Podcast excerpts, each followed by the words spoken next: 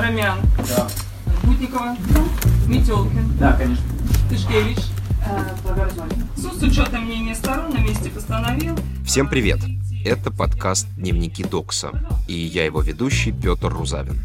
Прошел ровно год с тех пор, как четырех редакторов и редакторок студенческого журнала «Докса» обвинили в вовлечении несовершеннолетних в противоправные действия. Тогда, если помните, проходили акции в поддержку Алексея Навального, и Наташа Тышкевич, Армен Рамян, Алла Гутникова и Володя Метелкин выпустили видео, в котором призвали руководство вузов и школ отстать от молодежи. Перестаньте запугивать студентов и школьников. Власть объявила войну молодости. Но молодость – это мы. И мы обязательно победим. И вот уже год, с апреля 2021 года, ребята находятся под фактическим домашним арестом. Рассмотрение дела затягивали, но суд наконец-то заканчивается. 12 апреля должен быть оглашен приговор.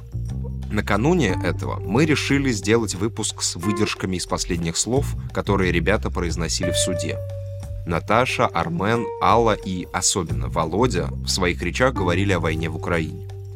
И про это у нас выходит отдельный подкаст, он называется «Хуй войне», который я делаю с моей женой, украинской журналисткой Наталкой Гуменюк. Слушать его можно везде, где есть подкасты, но вернемся к процессу по делу Докса. Вот что сказала на суде Наташа Тышкевич. Целиком ее речь можно прочитать на сайте Докса. Сегодня 1 апреля я стою в зале Драгомиловского суда, смотрю на судью Татарулю, на прокурора Трякина, на своих коллег Армена, Аллу, Володю, на пластикового орла с подсветкой в небольшом зале, обклеенном панелью под дерево. К счастью, не в аквариуме, но почти за кафедрой. Это здание суда, бывшее здание школы, типичной советской школы с общей лестницей и коридорами. Мне важно все это описать, зафиксировать эту материальность, которой вершится моя судьба. Я обращаю свою речь к уважаемому суду, но к суду иному, к суду общественному, суду высшему. Государство меня насильно поместило в пространство дома, семьи и пытается инфантилизировать, но я возвращаю эти пространства себе и вспоминаю все практики сопротивления системы, которые придумала в школе. Писать собственные тексты вместо их сочинений, ускользать от надзора, мечтать о других мирах – и, конечно, объединяться с другими вопреки запретам и границам. Институции так устроены, чтобы создавать у людей постоянную гонку и стресс. Так сложнее высказывать свое мнение и объединяться. Испуганными людьми проще управлять. Так получилось, что наша аудитория 20-летних пересеклась с аудиторией МВД. Мы показали 20-летним выход, показали разные возможности. И дело совсем не в акциях, а в том, что, раздвигая поле возможностей, мы перешли дорогу тем, кто хотел бы это поколение иметь в запуганном виде, чтобы они беспрекословно шли умирать. В сотнях томах воды, без единого упоминания Докса, с которым мы ходили знакомиться в Следственный комитет, зафиксировано абсолютно все про современные протесты, от мотивации подростков для выхода на митинги до подсчетов потраченных бюджетных средств на дубинки для разгона этих митингов. И чем дальше я погружаюсь в материалы из регионов, тем больше у меня появляется вера в слова из того самого видео с Ютуба, где четверо ребят рассказывают, что молодость — это мы. Во всей России есть сотни тысяч молодых людей, которые будут бороться и защищать ваши права. Интересная работа со временем получилась. Я уже сейчас себя чувствую ветеранкой этой временной войны. Я протягиваю сама себе руку из будущего, чтобы вытащить себя за волосы из московских болот 20-х годов. Будущее уже здесь, просто оно распределено неравномерно и проявляется через аномалии и чудеса. Из будущего мы можем оглянуться назад и деконструировать прошлое повествование, зная, что будущее уже там просвечивало. Сразу после заседания, на котором Наташа сказала эту речь, ее увезли в УВД и дали 15 суток административного ареста из-за демонстрации украинского трезубца. Это цитата. Так что на приговор Наташа приедет из спецприемника. А вот речь Володи Метелкина, которая целиком опубликована на сайте Медиазоны. Власть объявила войну молодости, но молодость – это мы, и мы обязательно победим. Это заключительная фраза нашего видео, ее говорит Хала, за это видео на нас ввели уголовное дело, но поэтому мы стоим здесь. Эта фраза состоит из двух частей, и я построю свою речь, отталкиваюсь от каждой день. Власть объявила войну молодости. Сегодня, спустя год после начала дела, мы со злобой и даже ненавистью можем сказать, что все гораздо хуже. Власть объявила войну в буквальном смысле. Речь идет не о метафоре войны с молодостью. Речь идет о чудовищной по своей жестокости разрушительной войне против Украины и ее мирных жителей. Она идет с 2014 года о чем многие из нас просто забыли. Власть объявила войну Борису Романченко. Этот старый человек пережил четыре нацистских лагеря, в том числе Бухенвальд, а в марте 22 года его дом в Харькове попал российский снаряд и убил его. Власть объявила войну 96-летнему ветерану Второй мировой Борису Семенову. У него есть медаль за освобождение Праги, а теперь он снова находится в Праге как беженец. Он был вынужден уехать из Днепропетровской области из-за обстрела. Власть объявила войну Мариуполю, который давно находится в блокаде. Там разрушено больше 90% зданий. Его жители умирают без воды и еды. Они хоронят своих близких прямо во дворах жилых домов, потому что других возможностей похоронить нет. Уважаемый Метелкин, я вам напоминаю, что ваше э, последнее слово должно относиться к осматриванию уголовному делу. Я считаю, что не прямое отношение имеет продолжить. Мы каждый день можем видеть огромное количество фото и видео из Украины. Эту войну мы буквально видим онлайн. Но кажется, кому-то до сих пор приносят военные сводки в папочках. Власть объявила войну даже тем, чьими руками она пытается воевать. На войну в том числе попадают солдаты-срочники. Они не хотят воевать, сдаются в плен, не ведут танки в атаку. Они даже не всегда умеют как следует пользоваться этой техникой. Их просто отправили на убой, многих без нормальной одежды, нормальной еды, без крыши над головой. Власть объявила войну активистам и журналистам, которые хотят открыто говорить о происходящем, потому что об этом невозможно молчать. Есть те, кто не молчит, но нас мало, по-прежнему мало. Теперь я перейду ко второй части фразы.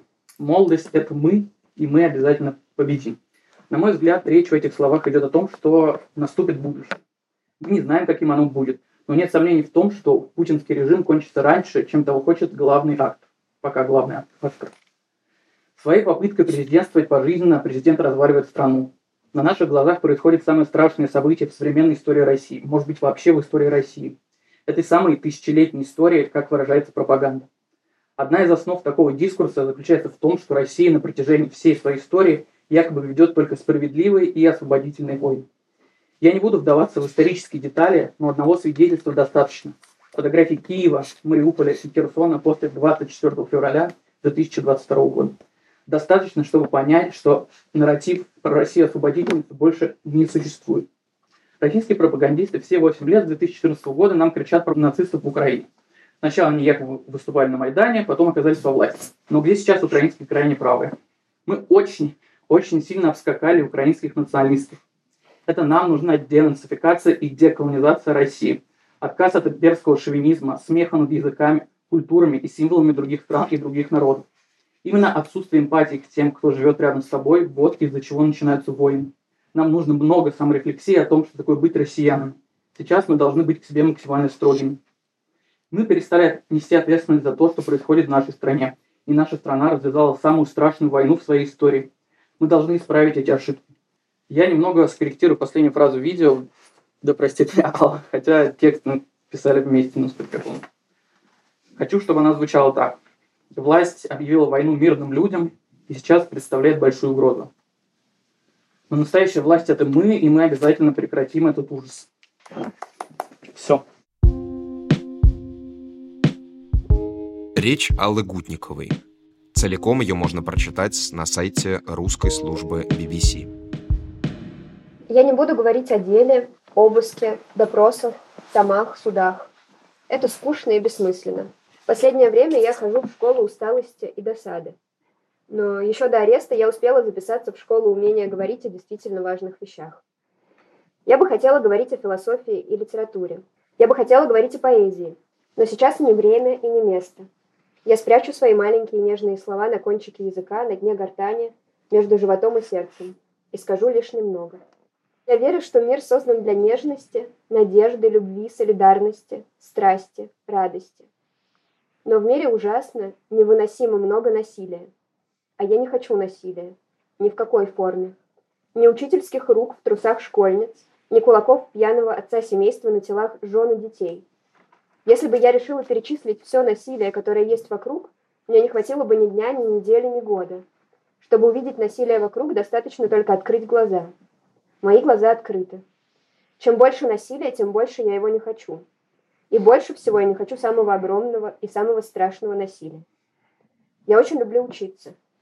В школе на уроках истории я изучила фразы «Вы распинаете свободу, но душа человека не знает таков» и «За вашу и нашу свободу». В 19 лет я ездила в Майдан и Катреблинку и узнала, как на семи языках сказать «никогда больше». Never again, jamais plus, не вида, кейн нигде więcej, ло од. Я изучала еврейских мудрецов и больше всего полюбила две мудрости. Раби Гилель говорил, «Если не я за себя, то кто за меня? Если я только за себя, то зачем я? Если не сейчас, то когда?» А Раби Нахман говорил, «Весь мир – это узкий мост, и главное – совсем не бояться». Затем я поступила в школу культурологии и выучила еще несколько важных уроков. Во-первых, слова имеют значение. Во-вторых, нужно называть вещи своими именами. И, наконец, сапреауды, то есть имей мужество пользоваться собственным умом. И вот сейчас момент истины, час прочитываемости. И я, и мои друзья, и подруги не находят себе места от ужаса и боли. Но когда я спускаюсь в метро, я не вижу заплаканных лиц. Я не вижу заплаканных лиц. Ни одна из моих любимых книг, ни детская, ни взрослая, не учила безразличию, равнодушию, трусости. Нигде меня не учили этим фразам. Мы люди маленькие, я человек простой. Все не так однозначно. Никому нельзя верить. Я как-то этим всем не интересуюсь. Я далек от политики. Меня это не касается. От меня ничего не зависит. Компетентные органы разберутся. Что я один мог сделать? Помните, что страх съедает душу. Будьте как дети. Не бойтесь спросить себя и других, что такое хорошо и что такое плохо. Не бойтесь сказать, что король голый. Не бойтесь закричать, разрыдаться. Повторяйте себе и другим. 2 плюс 2 равно 4.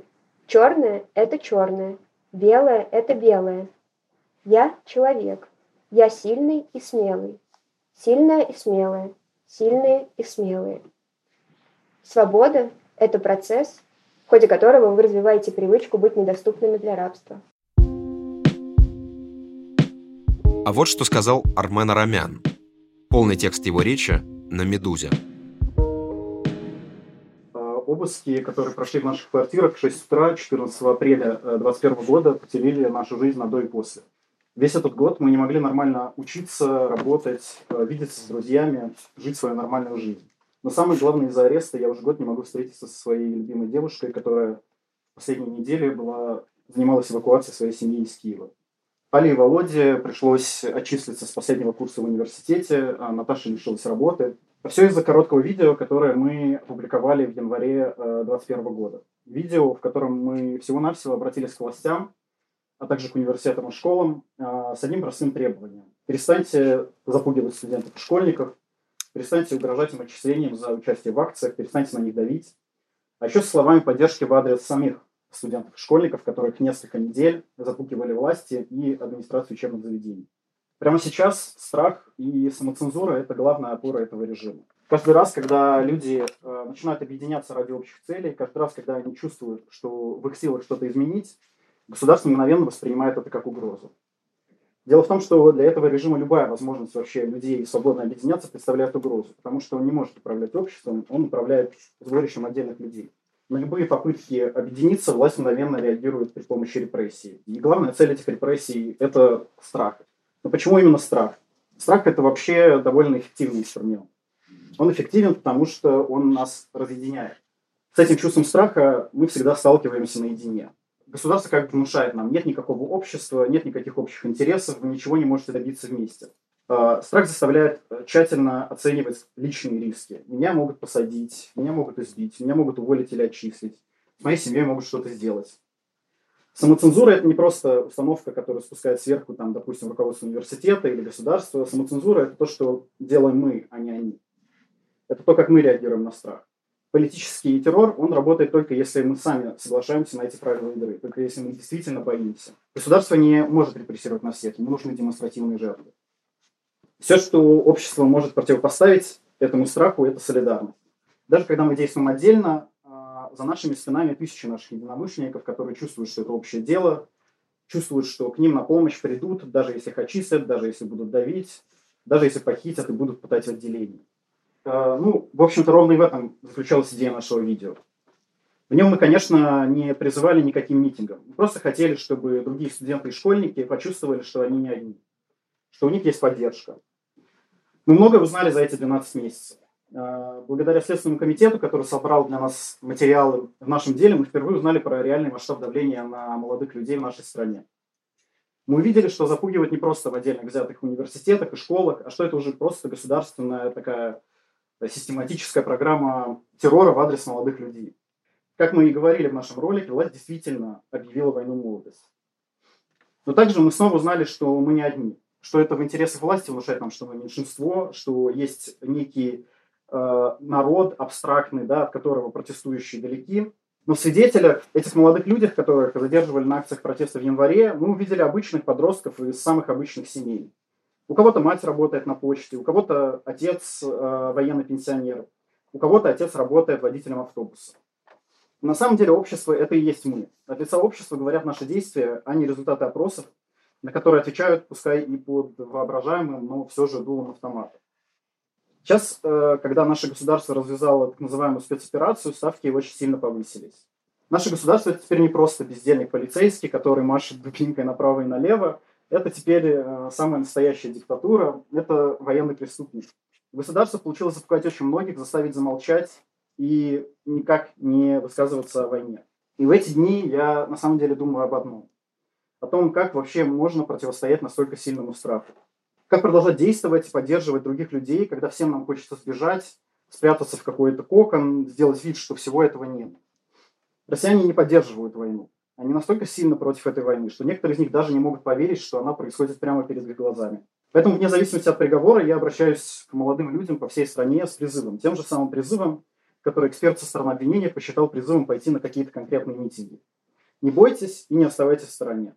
Страх – это единственное, что позволяет им нас разъединять.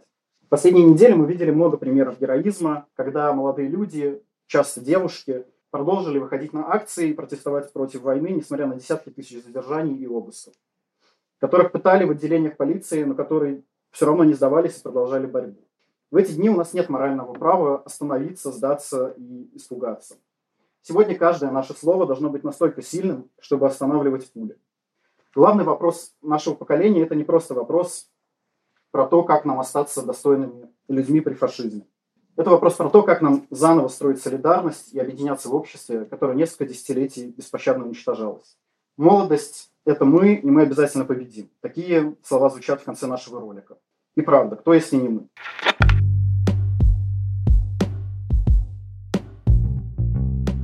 Это был подкаст «Дневники Докса». Его делали Петр Рузавин, журналист «Медиазона» Александр Бородихин, редактор Егор Сковорода, звукорежиссер Мика Голубовский. И хочу еще раз напомнить про наш подкаст «Хуй войне». Его можно слушать там же, где вы слушаете этот выпуск. А вот небольшой отрывок. С первых дней войны самой горячей точкой в Киевской области стала западная ее часть. Там небольшие населенные пункты, которые соседствуют друг с другом. Гастомель с населением в 16 тысяч человек до войны. Там находился стратегически важный аэропорт Антонов.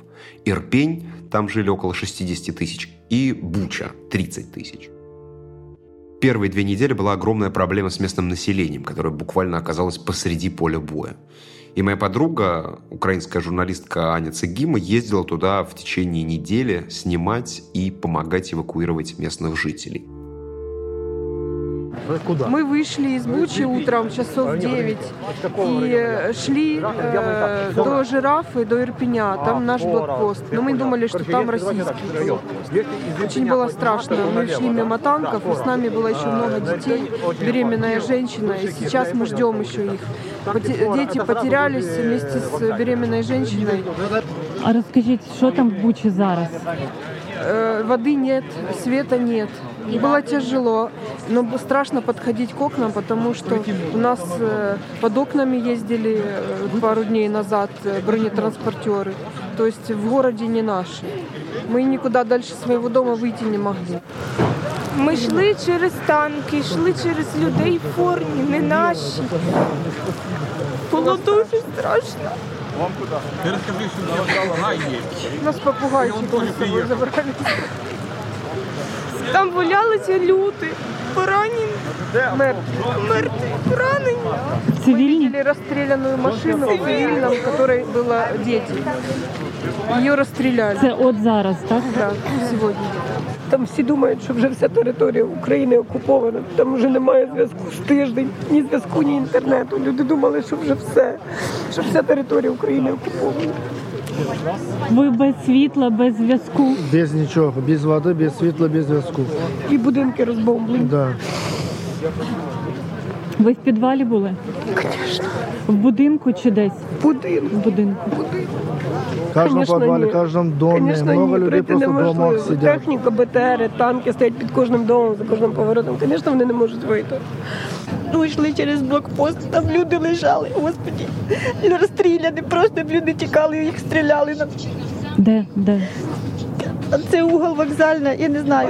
Це на Ірпені? вокзальний. Буча. Ми з Ви Бучі. з Бучі? Да.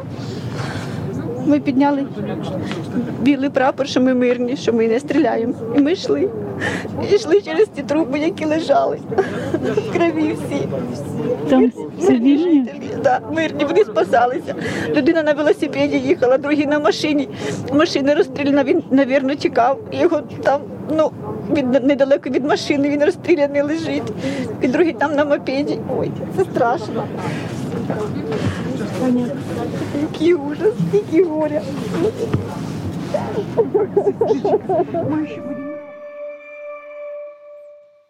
Хуй войне.